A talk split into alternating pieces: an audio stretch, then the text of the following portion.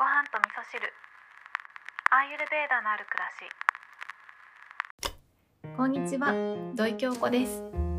えー昨日からね4月に入りましたけれども新生活が始まったというね方もいらっしゃるんじゃないでしょうかね。で私もなんですけれども、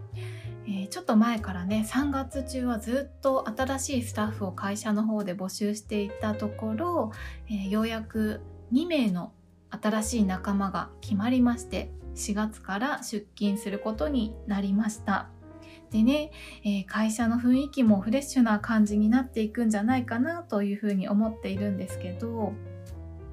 えー私の今年の目標というか心がけていることの中に会社での仕事に関してスタッフが主役になる会社づくりをしたいということがあるんですね。なので今回2名の新入スタッフが、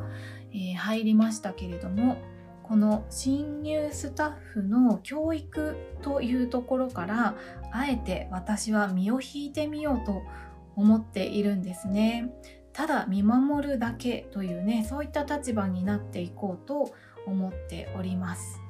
なんだかねこういうのは、えー子供がね自立していくところを見守っている親のような気持ちでなんか口出したくなってしまうようなところもきっとあると思うんですけれどもまあねどうなることやらなんですが、えー不思議とですねあのスタッフに対しての信頼ができていると不安な気持ちよりもなんだかね楽しみの方が大きいんですよね。あのお子さんがねいらっしゃる方はわかると思うんですけれども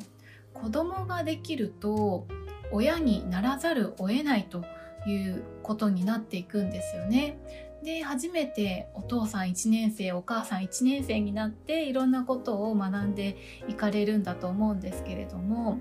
会社とかね、えー学校とかそういったところでも一緒で、えー後輩ができるとですね先輩にならなきゃいけない自分がお手本にならなきゃいけない先生にならなきゃいけないというね、えー新しい自分の立場というものができていって、まあ、そこに対してね不安を抱くことは全然ないと思うんですけれども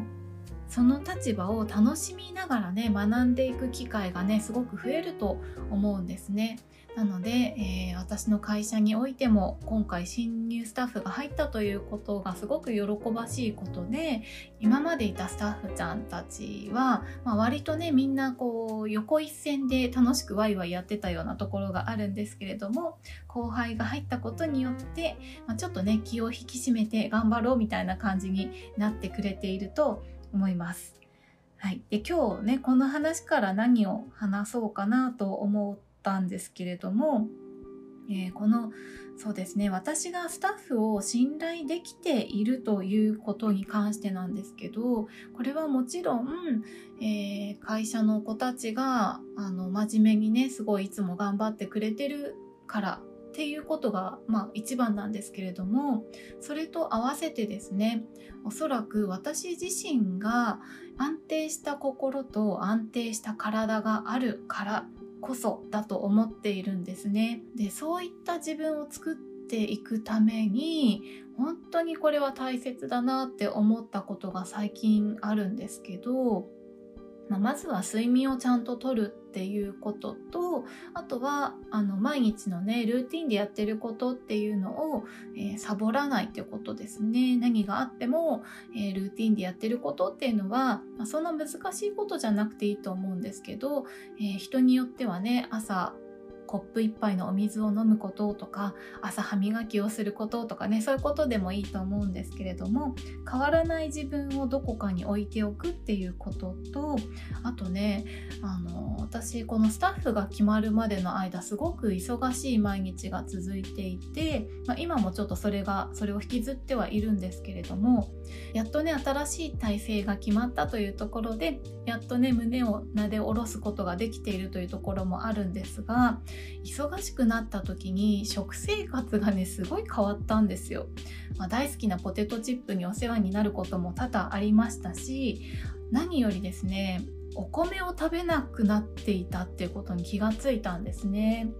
で、まあ、パンとかね麺とかそういうものがすごく多くなっちゃっててもうささっと食べてしまうっていうようなことが多かったんですね。でそういう状態になっているとなかなか気持ちも落ち着かなかったりとかしてで久しぶりにねお米を食べてみると本当に落ち着くなってことを実感したんですね。なので、えー、新生活が始まってねバタバタと忙しくされる方も多いと思うんですけれども是非お米を食べるということをね心がけていただくといいんじゃないかなということを私はすごくお勧めしたいなと思っております。